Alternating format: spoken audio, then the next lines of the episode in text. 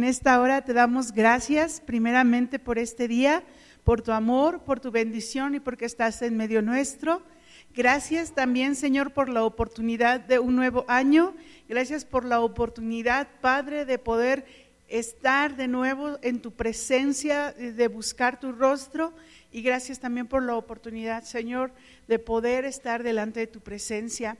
Te ruego, Padre, que tú seas en cada uno de nosotros, que la palabra sea de bendición, que tu espíritu nos llene, Señor, que tu espíritu nos hable y que tu espíritu nos ministre, Padre, y que esta palabra llegue a nuestros corazones, Señor, que esta palabra pueda ministrar también, Señor, a aquellos que lo necesitan y que tu gloria y la manifestación de tu amor sea en medio nuestro. Gracias, Padre, también porque tu espíritu es con nosotros y que en esta tarde, en este día, tu Espíritu nos lleve, Señor, a poder, Padre, escuchar y escudriñar tu palabra. En Cristo Jesús, Dios nuestro. Amén. Amén. Pues Dios les bendiga, Dios les llene de bendición y iniciamos un nuevo año y voy a pedirle a Gama que ponga la primera proyección, porque iniciamos un nuevo año y quiero decirte feliz año 2021 y, y un abrazo y una felicitación porque nos ha permitido el Señor llegar hasta aquí. Pero también quiero decirte que este nuevo año es como un libro, como un libro que comienza, como un libro que inicia, como un libro que está eh, eh, escribiéndose nuevo. ¿Alguna vez has escrito un diario?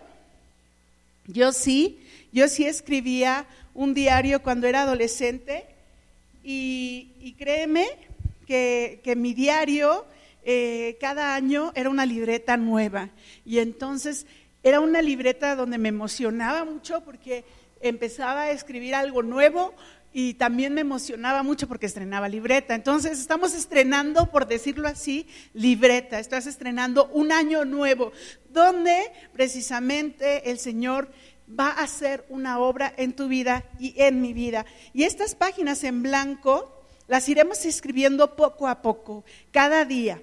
Y será algo nuevo, será algo diferente. Y la, ahora sí que lo que hemos vivido ha quedado atrás y dice su palabra que es maravillosa y que es hermosa. En Lamentaciones 3:22, el fiel amor del Señor nunca se acaba, sus misericordias jamás terminan. Grande es su fidelidad, sus misericordias son nuevas cada mañana. Esta es en versión nueva traducción viviente. Me gustó muchísimo cómo lo expresa esta traducción, porque está diciendo sus misericordias jamás terminan, grande es su fidelidad, sus misericordias son nuevas cada mañana. El Señor nos está dando hoy una nueva misericordia. La de ayer fue de ayer, la de antier fue de antier y la del año pasado fue del año pasado, pero hoy es nueva y mañana va a ser otra nueva y así sucesivamente. Cada día sus misericordias van a ser nuevas. Su misericordia va a ser nueva cada día. Su misericordia va a ser de bendición para nuestras vidas cada día. Pero aquí hay algo importante hay algo que cada uno de nosotros tenemos que darnos cuenta, que en esta nueva libreta, en nuestro nuevo año, en el que tú vas a escribir tu historia y en el que yo escribí mi historia, aquí hay una palabra que tenemos que tener cuidado. ¿Cómo quieres escribir la historia de tu vida de este nuevo año? ¿Cómo quieres que sea escrita la historia de tu vida en este nuevo comienzo, en este, en este nuevo año donde Dios nos está dando la oportunidad de iniciar. Fíjate y date cuenta que somos bendecidos porque hemos iniciado un nuevo año, porque hemos iniciado algo diferente. Aunque las cosas ciertamente vienen ya con una inercia y el día de antier estaba escuchando la prédica del pastor precisamente del el inicio del año del 2020 y él hablaba sobre que las cosas ya vienen con una inercia.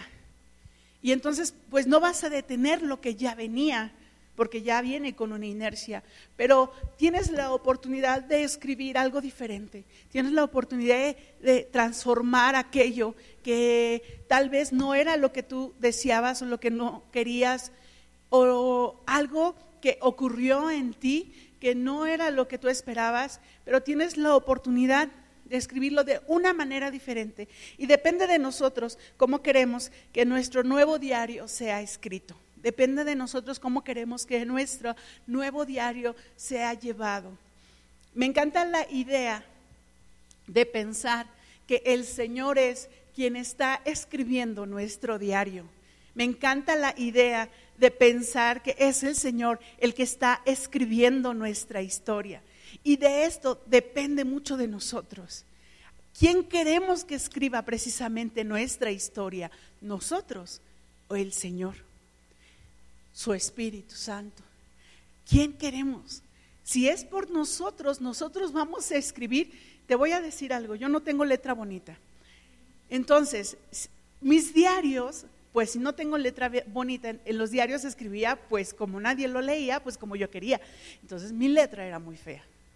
Y yo no quiero que en mi diario siga escribiendo con letra fea, o sea, con errores o con decisiones equivocadas, donde me lleven precisamente a situaciones difíciles y complicadas, pero porque yo misma me metí ahí.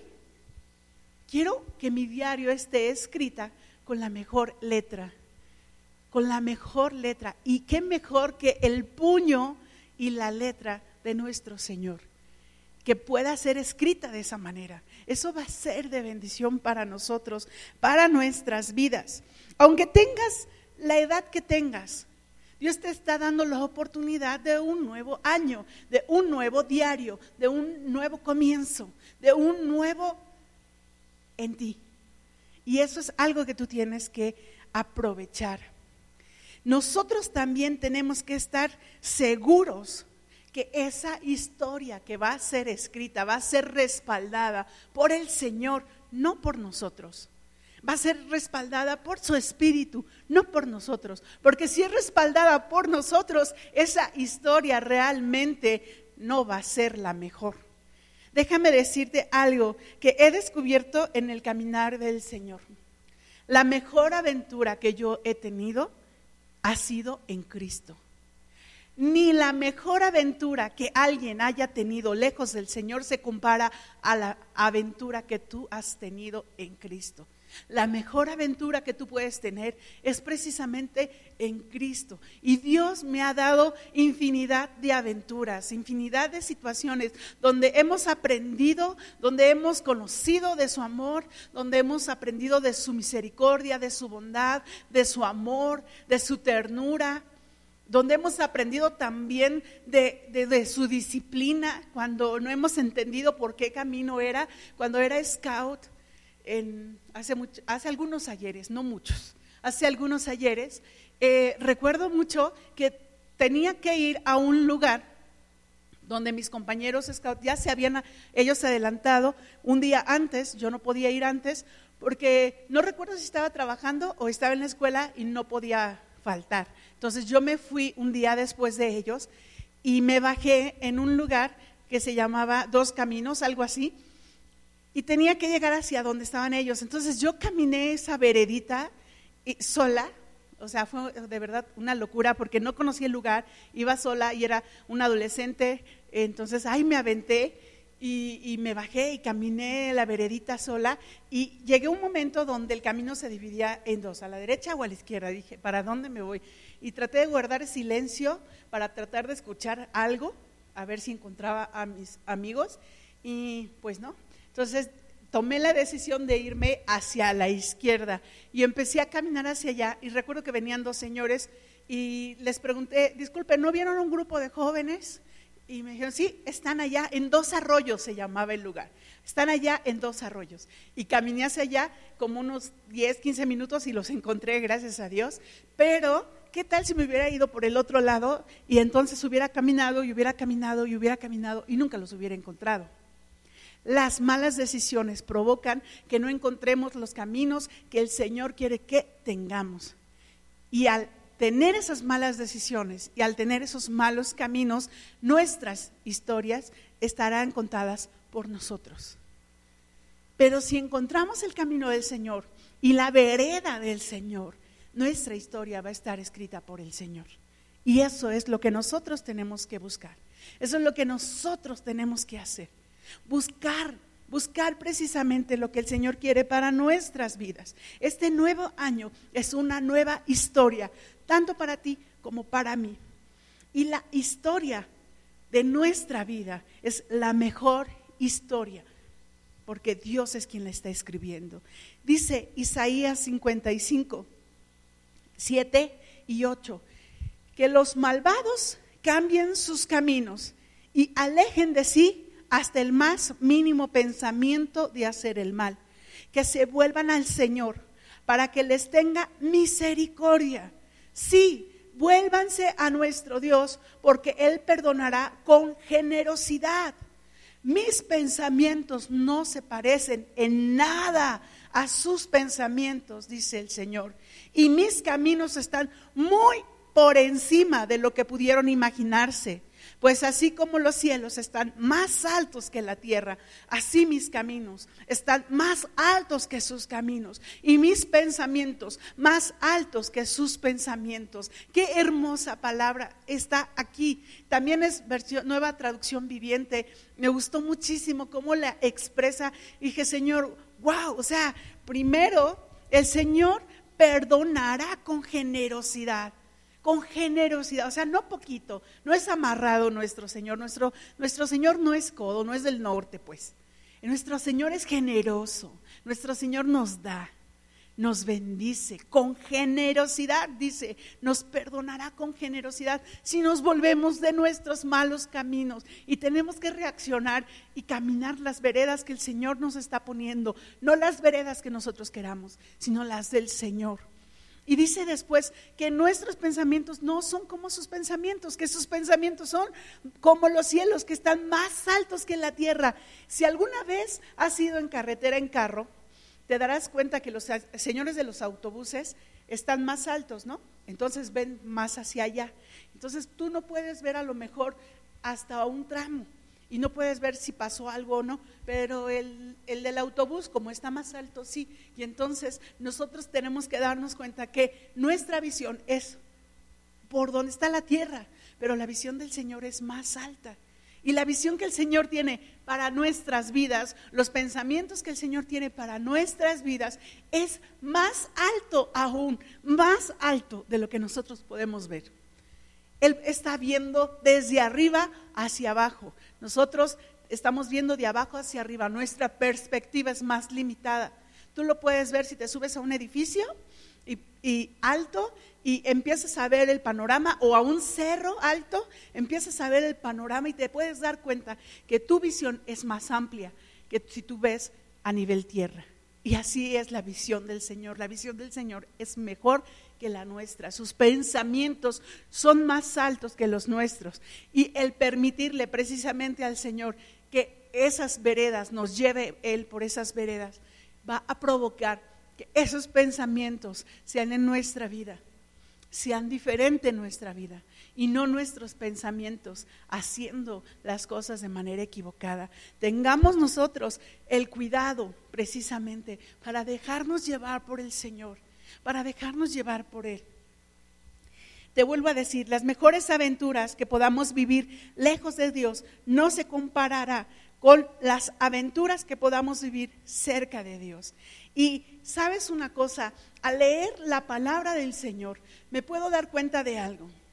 Cada hombre y cada mujer que ha vivido una experiencia cerca del Señor ha vivido la aventura más hermosa de su vida. Una aventura que puedes decir, wow, o sea, inimaginable tal vez. Porque, porque si tú no la hubieras leído en la palabra, tal vez ni siquiera te lo hubieras imaginado. Y quiero yo que veamos la vida de tres personajes de tres personajes que precisamente decidieron tomar las veredas del Señor, tomar los caminos del Señor, los pensamientos del Señor y cambiar su vida de una manera impresionante. Y la primera persona a la cual yo quisiera que veamos es a Ruth.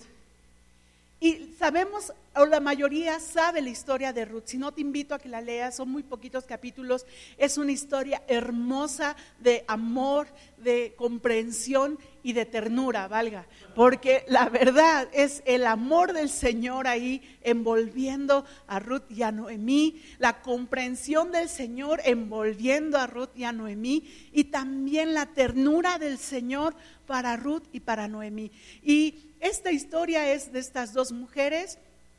Primero Noemí con su esposo y sus hijos se van lejos de su natal ciudad, que es Belén, se van lejos y entonces ellos allá empiezan a, vivir con los moabitas, un, un pueblo diferente y entonces se muere el esposo, se mueren los dos hijos que ya estaban casados y estaban casados con Orfa y con Ruth y entonces al estar ya muertos los hijos de Noemí dice pues me voy a regresar a mi país, ¿qué estoy haciendo aquí? No tengo nada. Y entonces se decide regresarse y cuando toma el camino para regreso, Noemí voltea y le dice a sus, a sus nueras, este, pues regresense a sus casas porque pues no tengo hijos, no puedo darles algo que no tengo. Y entonces Orfa dice, bye Noemi, me voy entonces con mis papás y se regresa. Y, y algo que hace Ruth es impresionante y Ruth decide tomar la decisión de irse con Noemi. Y unas palabras que Ruth le dice a Noemí, que hoy en día se usa en, los, cuando hay unas bodas o algo así. Pero estas palabras cambió la vida de Noemí. Y estas palabras cambiaron también mi vida. Dice la palabra del Señor en Ruth 1.16. Respondió Ruth, eh, ve, ve, ve la expresión, la expresión de amor de parte precisamente de, de Ruth, la expresión de ternura de parte de Ruth. Dice así, no me ruegues que te deje y me aparte de ti, porque a donde quiera que tú fueres, iré yo, y donde quiera que vivieres, viviré.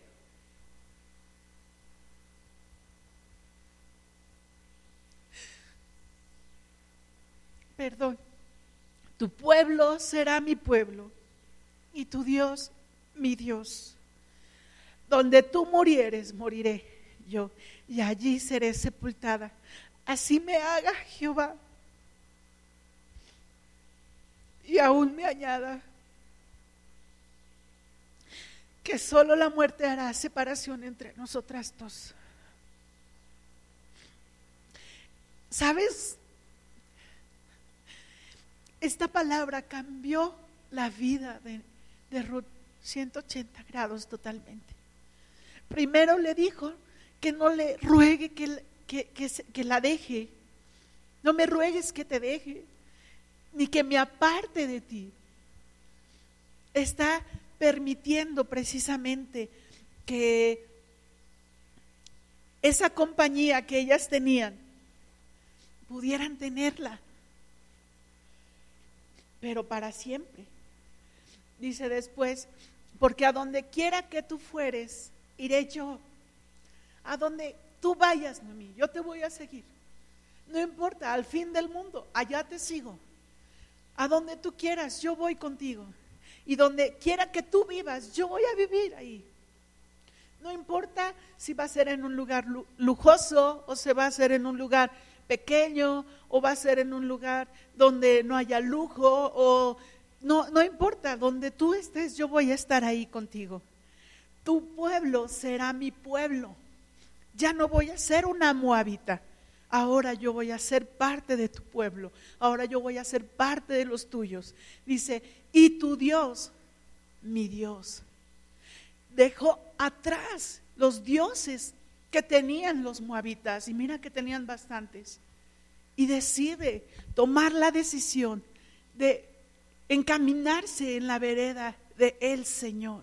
Historia tan hermosa, porque dejó atrás su pasado, dejó atrás lo que la encadenaba a su pasado y decidió caminar hacia adelante, pero no sola, tomando la decisión de caminar hacia Dios, de caminar con el Señor, de decir, ahora ya no voy a tener esos dioses, ahora voy a tener a tu Dios.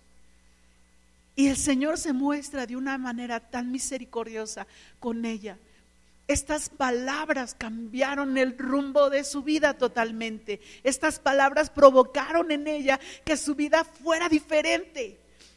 Y esto es algo hermoso, porque el Señor mostró su misericordia, mostró su bondad, mostró su amor. Si no has leído la, historia de Ruth, léela para que te puedas enterar qué es lo que pasa después.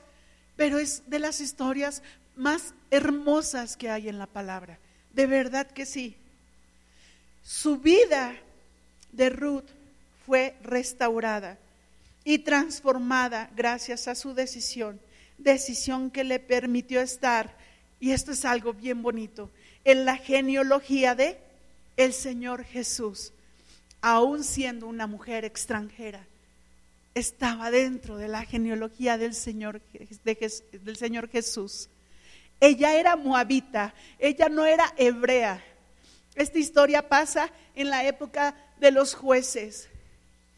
Y esta mujer decide tomar al Señor como su Dios y decide tomar a su pueblo como su pueblo y cambia su vida. Y esto le valió para estar en la genealogía de Jesús. Una mujer que fue antes de Jesús. Hermosa historia. Y esto hace también que su vida sea diferente. Y a esta parte, a esta partecita, yo, yo le puse un nuevo comienzo. A esta partecita de, Ruth. Un nuevo comienzo fue para ella. Un nuevo comienzo fue para Noemí también. Porque el hecho de que Ruth hubiera, fue con ella, a, a Noemí también le bendijo y provocó que también su vida fuera cambiada. Un nuevo comienzo les dio el Señor a ellos, a ellas dos. Un nuevo comienzo. Si tu vida ha venido de tristeza en tristeza, de dolor en dolor, de agonía en agonía, regresa al Señor, regresa a Él y ve estas palabras de Ruth 1, 16 y 17 y exprésalas en tu corazón y en tu ser. Exprésalas al Señor. Tu vida puede cambiar, tu, vida puede ser diferente, precisamente cuando empiezas a mirar hacia el Señor, como lo hizo Ruth, como lo hizo ella. Quiero también que veamos a otro personaje. Y este personaje es súper conocido, es uno de los personajes más conocidos, yo creo, en la tierra, porque es, ha sido uno de los reyes también que, más han impactado no nada más al pueblo hebreo, sino también a los demás pueblos. Y este es David. Y sabemos, o al, al, menos la mayoría sabemos la historia de David, sabemos cómo comenzó él, sabemos que era un niño cuando empieza a contar la Biblia su historia y empiezan a decir cómo era David. Y para empezar, quiero decirte algo David, el menor de sus hermanos, era el menor de sus hermanos y despreciado por ellos. No lo tomaban en cuenta, lo ignoraban, lo despreciaba su propia familia. Su propia familia lo aborrecía y por eso lo mandaban a cuidar a los, a los animalitos, ahí a, los borreguitos, ahí a, a los corderitos. Él iba y cuidaba a los animalitos. Y ahí estaba David, en, esos lugares. Y entonces viene Samuel con la familia de David y le dice a su papá, quiero eh, que me muestres a tus hijos porque hoy vamos a, a ungirlo. Y entonces, pues yo creo que se emocionó el papá y dijo, wow, o sea, el profeta Samuel en mi casa va a ungir a mi hijo, wow, o sea, yo creo que sí, ha de haber sido de esos mamás gallinas, pero en papá. O sea, todo emocionado, ¿no? Y empieza a llamar al, primero, y entonces el primero pues era alto, y dice la Biblia que, que, era de buen parecer, y el Señor le dice a Samuel, no veas, no veas su físico, no veas su exterior, porque yo no veo eso, yo veo el interior, yo veo el corazón. Y pasan los siete hijos, y hasta que llega a darse cuenta Samuel que no está la persona correcta. Y le dice, ¿quién falta? Pues mi hijo, el más pequeño, dice, pues ve por él porque no vamos a comer hasta que él venga. Imagínate, yo creo que ya debe haber tenido hambre porque mandó por él, lo trajeron a David y lo ungieron. Aquel que estaba allá cuidando los borreguitos, el despreciado, al que no querían, los hermanos sobre todo, y lo puedes ver en la historia de David, cuando poquito antes de que enfrentara a Goliat, como el hermano lo desprecia y le dice, ya sé que tú has venido para, para vernos a nosotros destrozados, cómo le habla de una manera muy, muy poco amable. Y ese David es al que ungen. Y ese David es el que muestra su valentía, su vigor, pero sobre todo su confianza en Dios. Primero, su valentía y su vigor y su confianza en Dios al enfrentar a Goliat.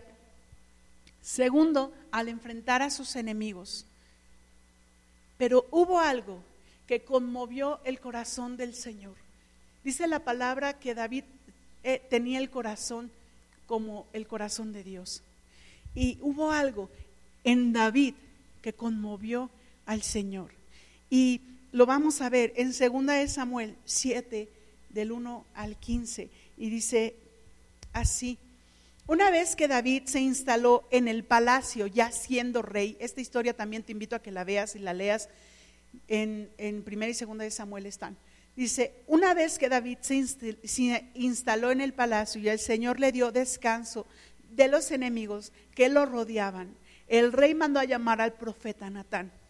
Mira, le dijo David, yo vivo en un hermoso palacio de cedro, mientras que el arca de Dios está allá afuera en una carpa. Natán le respondió al rey, adelante, haz todo lo que tienes pensado, porque el Señor está contigo. Pero esa misma noche el Señor le dijo a Natán, ve y dile a mi siervo David, esto ha declarado el Señor ¿acaso eres tú el que me debe construir una casa en la que yo viva? Desde el día en que saqué a los israelitas de Egipto hasta hoy, nunca he vivido en una casa. Siempre fui de un lugar a otro con una carpa y un tabernáculo como mi morada. Sin embargo, donde quiera que fui con los israelitas, ni una sola vez me quejé ante los jefes de las tribus de Israel, los pastores de mi pueblo Israel. Nunca les pregunté, ¿por qué no me han construido una hermosa casa de cedro? Ahora ve y dile a mi siervo David, esto ha declarado el Señor de los ejércitos celestiales.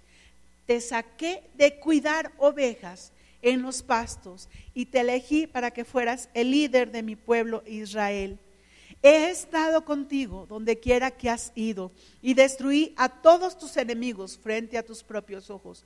Ahora haré que tu nombre sea tan famoso como el de los grandes que han vivido en la tierra.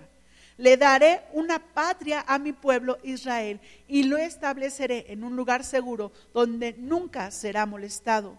Las naciones malvadas no lo oprimirán como lo hicieron en el pasado, cuando designé jueces para que gobernaran a mi pueblo Israel y te daré descanso de todos tus enemigos. Además, el Señor declara que construirá una casa para ti, una dinastía de reyes, pues cuanto mueras y seas enterrado con tus antepasados, levantaré a uno de tus hijos, de tu propia descendencia, y fortaleceré su reino.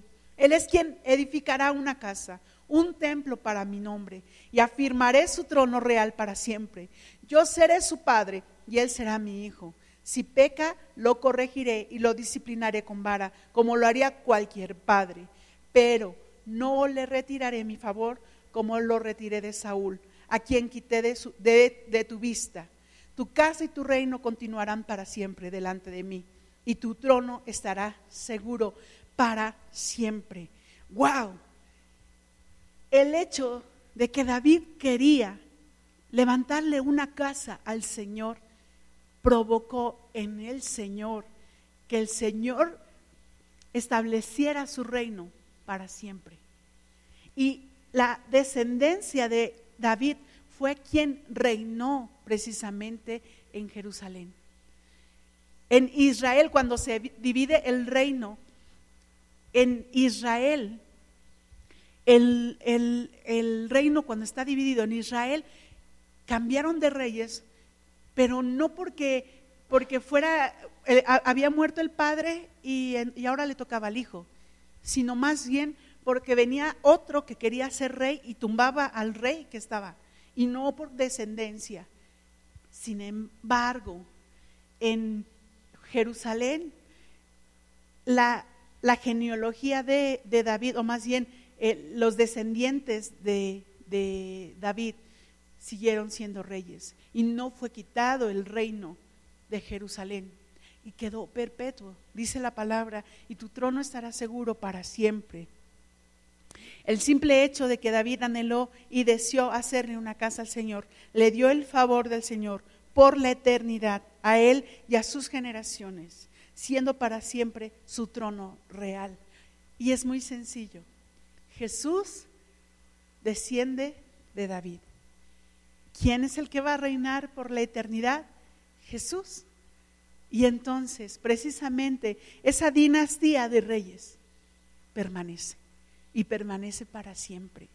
Y es de las historias hermosas, porque le dan a David una nueva oportunidad de haber sido el niño que había sido el que cuidaba las ovejas, a ser el rey de Israel. Una nueva oportunidad de vida, una nueva oportunidad de cambiar su, su vida. Y eso es lo que tú y yo también anhelamos y queremos, una nueva oportunidad, algo diferente. Y el tercer personaje que yo quiero compartirte en este día es también de un hombre que también es muy famoso por toda la tierra. Y este hombre es muy famoso por, por cómo compartió la palabra. Y él es Pablo. Y Pablo era un hombre religioso, instruido en la ley, pero sin ninguna relación con Jesús. Él estaba celoso de su religión, estaba celoso de, de, lo que él creía, pero él no tenía una relación con Jesús todavía cuando era Saulo. Perseguidor de la iglesia, celoso de su religión, buscaba el castigo, la cárcel y la muerte de aquellos que seguían a Jesús. Y la historia está allí en el libro de los Hechos, tú la puedes buscar también. Más, y, y, y, esta historia nos lleva a darnos cuenta de cómo un hombre que era perseguidor de la iglesia, un hombre que no quería a aquellos que seguían a Cristo, aquellos que buscaban al Señor, un hombre que aún buscaba la muerte de aquellos que buscaban a Jesús y que hacían la voluntad de Jesús. Este hombre es transformado totalmente, porque en el camino a Damasco iba con otras personas él, y entonces dice la palabra que unos oficiales, y entonces en el camino a, Damasco, de repente él se cae, la palabra no dice si de un caballo, si va caminando o en un camello, no dice nada de eso, pero él se cayó, pero él se cayó porque había una luz resplandeciente que le encontró que se le presentó. Y esa luz resplandeciente provocó su ceguera en ese momento. Y entonces se escuchó la voz del Señor que le decía, Saulo, Saulo, ¿por qué me persigues? Y Saulo contestaba que quién era, quién eres, Señor, quién eres. Y volvió a preguntar el Señor Jesús, Saulo, Saulo, ¿por qué me persigues? Y el Señor, eh, y Saulo se quedaba impresionado ante la luz resplandeciente que él veía, ante las voces que él escuchaba, y quedó impactado, pero quedó también ciego, no podía ver. Y entonces el Señor Jesús le dice, ve a Damasco, y allí vas a encontrar a alguien. Y entonces va a, Damasco y él tiene que encontrarse con Ananías. Y al encontrarse con Ananías, el Señor le da una instrucción a Ananías y le dice, ve con él y ora. Y Ananías le dice, Señor, pero él es quien nos persigue. Y le dice, ve con él y ora por él. Y Ananías va y ora por Saulo. Y Saulo recupera la vista. La palabra lo dice, que Saulo recupera la vista. Y dice Hechos 9, 9, 10. Dice, ah, perdón, Hechos 9, ay Dios mío y 10. Ahora bien, había un creyente en Damasco llamado Ananías. El Señor le habló en una visión, lo llamó Ananías. Sí, Señor, respondió. El Señor le dijo, ve a la calle llamada derecha, a la casa de Judas. Cuando llegues, pregunta por un hombre de Tarso que se llama Saulo. En este momento, él está orando. Le he mostrado en visión a un hombre llamado Ananías que entra y pone las manos sobre él para que recobre la vista. Pero Señor, exclamó Ananías, he oído a mucha gente hablar de las cosas terribles que ese hombre les ha hecho a los creyentes de Jerusalén. Además, tiene la autorización de los sacerdotes principales para arrestar a todos los que invoquen tu nombre. El Señor le dijo, ve porque Él es mi instrumento elegido para llevar mi mensaje a los gentiles y a reyes, como también al pueblo de Israel. Le voy a mostrar cuánto debe sufrir en mi nombre, por mi nombre. Y entonces es Ananías quien va y ora. Y ora por este personaje, Pablo. Llegó Ananías a verlo obedeciendo al Señor que le instruyó. Y Pablo no dijo nada. Él aún estaba como sorprendido. Y Jesús simplemente fue compasivo con él. ¿Qué hizo Pablo? Nada. Perseguía a la iglesia. ¿Qué hizo Pablo para que el Señor Jesús tocara su corazón? Para que el Señor Jesús tuviera misericordia. ¿Cuál fue el mérito? Ninguno. Ninguno como tú y yo. No tenemos méritos. ¿Qué podemos darle al Señor? ¿Qué podemos ofrecerle al Señor si Él es el dueño de todo? ¿Qué podemos darle? Nada. Pablo no, Saulo en este entonces no tenía nada que ofrecerle. Al contrario, perseguía a sus seguidores. Y el Señor tiene misericordia de él. Muestra la compasión hacia Pablo, compasión que él no tenía hacia los seguidores de Jesús. Era un hombre decidido, sí, pero un hombre que buscaba hacerle mal a aquellos que buscaban a Jesús. Y el Señor lo llama a su servicio y lo lleva por lugares que ni él mismo esperaba. ¿Cuándo iba a imaginar Pablo que iba a caer en el mar y que iba a naufragar. Cuando iba a imaginar Pablo que iba a ir de un pueblo a otro pueblo compartiendo la palabra y que la gente llegara a convertirse al Señor, orando por los enfermos y sanando. Cuando iba a imaginar Pablo que iba a hacer todo lo que en la palabra está escrito. ¿Cuándo? Mientras no había en su vida a Jesús, no lo podía imaginar. Pero cuando empieza a caminar hacia el Señor, cuando empieza a caminar hacia Jesús, cuando empieza a ser transformada su vida totalmente, entonces la visión de Pablo cambia y entonces se convierte en un nuevo hombre. Y este pedacito de historia yo le puse así, un nuevo hombre, un nuevo hombre transformado, cambiado, llevado delante de la presencia del Señor. Si quieres un nuevo comienzo, como Ruth, busca a Dios y hazlo tú, Señor. Dice la palabra del Señor en Isaías 55, 6. Busquen al Señor mientras pueda encontrarlo. Llámenlo ahora mientras está cerca. Busca al Señor como lo hizo Ruth. Búscalo mientras puede ser hallado. Búscalo. Ruth, me acuerdo de la última predicación que les compartía. donde yo les hablaba que tenía que teníamos que renunciar a nuestro propio yo, a nuestro propio yo para estar más en el Señor y para que el Señor sea más en nosotros. Ruth tuvo que renunciar a su yo para poder aceptar al Señor como su Dios. Un nuevo comienzo empieza cuando estamos dispuestos a renunciar a nuestro yo. Un nuevo comienzo empieza cuando estamos dispuestos a renunciar a nuestro propio yo. Ahora, si quieres una nueva oportunidad, haz una morada en tu corazón para el Señor que Él habite en tu corazón, que Él viva en tu corazón. Permite que Él sea el que gobierne tu vida, porque es donde esas nuevas oportunidades tendrán sentido. Esa nueva oportunidad como la tuvo David, la podemos tener tú y yo, haciendo precisamente de nuestro corazón, de nuestra vida, la morada del Señor, esa casa donde Él pueda habitar.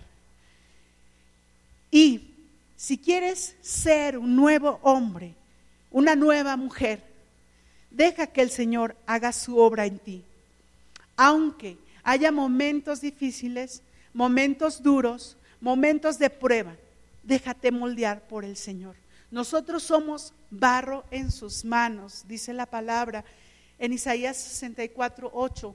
Ahora pues, Jehová, tú eres nuestro Padre, nosotros barro y tú el que nos formaste. Así que obra de tus manos somos todos nosotros. Déjate moldear por el Señor. Aunque haya situaciones complicadas, aunque haya situaciones difíciles, aunque haya situaciones de prueba, aunque haya eh, momentos donde te sientas que ya no puedes, déjate moldear por el Señor. El barro, cuando, cuando le van a dar forma, le dan la forma en una mesita que gira y le van dando forma a ese barro. Pero ya que le dieron forma, lo tienen que meter al horno para que ese barro pueda adherirse y pueda entonces sí funcionar lo que hicieron, el objeto que hayan hecho, una vasija o lo que hayan hecho. Va a haber momentos donde es necesario que el Señor nos meta al fuego, porque necesitamos ser probados. Nuestra fe necesita ser probada. Nuestro corazón necesita ser probado. Pero Dios no nos va a dar más allá de lo que no podamos resistir. Él va a darnos, Él va a darnos hasta donde nosotros podemos resistir. Y eso es lo más hermoso, que el Señor es el que nos acompaña, siempre. El Señor es el que nos acompaña, Él es el que está viendo hasta dónde podemos, Él sabe hasta dónde podemos. No necesitamos más. No necesitamos más. Entonces, ¿quieres un nuevo comienzo? ¿Quieres una nueva oportunidad? ¿Quieres ser un nuevo hombre, una nueva mujer? Fíjate bien, la mayoría de las prédicas de nuevo año es, sí, vamos, estamos en un nuevo año, esto está por comenzar, tú puedes, somos buenos en esto, lo mejor está por venir y wow, que sí, que no sé qué. Ese, ese, ese tema motivacional, ese tema de vamos si podemos, lo podemos dar y pues, o sea, sí, lo podemos decir y tú lo puedes decir también, sí, este año va a ser mejor, este año va a ser. Pero más que eso, yo oraba al Señor y decía, no quiero un, un algo nada más motivacional, no quiero nada más algo que, que mueva el corazón y ya. Señor, que sea algo que realmente entre al corazón, pero que permanezca. Ruth, David, Pablo, los mismos discípulos, Pedro, Juan, tú puedes leer cómo fueron transformados por el Señor y cómo fue un nuevo comienzo para sus vidas. Cómo fueron diferentes sus vidas a partir de que empezaron a caminar por esas veredas del Señor. ¿Qué es lo que queremos? ¿Qué es lo que quieres tú? ¿Seguir caminando por las veredas que el hombre traza, que tú mismo has trazado? ¿O empezar a caminar por las veredas de Dios para que tu vida sea diferente? Para que esta aventura sea la mejor aventura de tu vida. La mejor aventura de tu vida. y sin ser motivacional y sin decirte, sí, sí podemos, no, sino decírtelo con toda la certeza de mi corazón, porque lo he vivido. Seguir a Cristo ha sido la mejor aventura de mi vida. Y yo te voy a invitar que oremos, porque seamos precisamente nuevos, pero en Cristo. Nuevas criaturas, las cosas viejas pasaron, he aquí, todas son hechas nuevas, todas son hechas nuevas. Levántate, levanta tus manos, levanta tu corazón al Señor y empieza a orar, empieza a darle gracias, empieza a decirle al Señor cuánto le amas.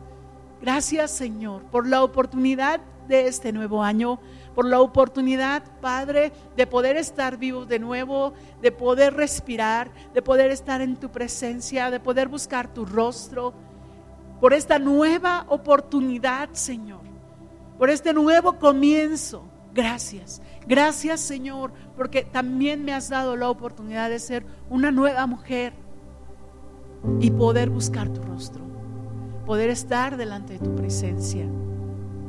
Sabemos Señor que no somos nada sin ti y que mis veredas Señor no son las mejores, Padre.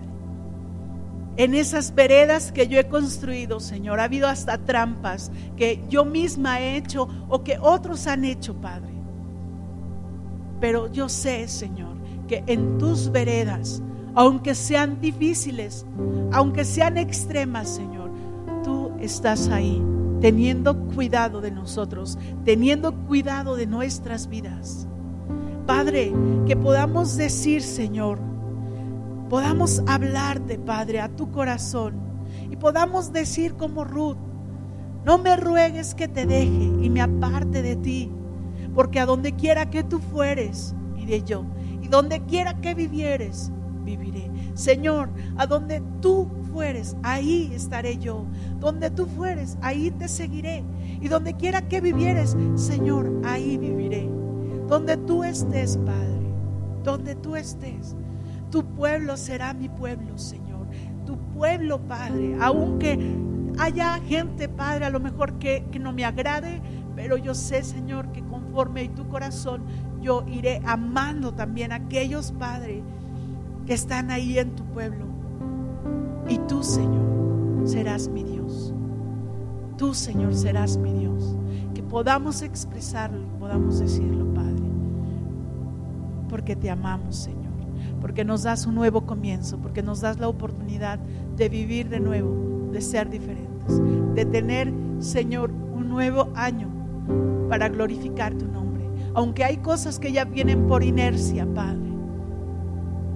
Que tenga la sabiduría, tengamos la sabiduría y la certeza de poder hacer las cosas correctamente para que precisamente todo aquello que ya viene por inercia, Padre, den el rumbo correcto para ti y para glorificarte, Padre. Gracias, Señor, por este tiempo. Gracias, Señor, por tu amor.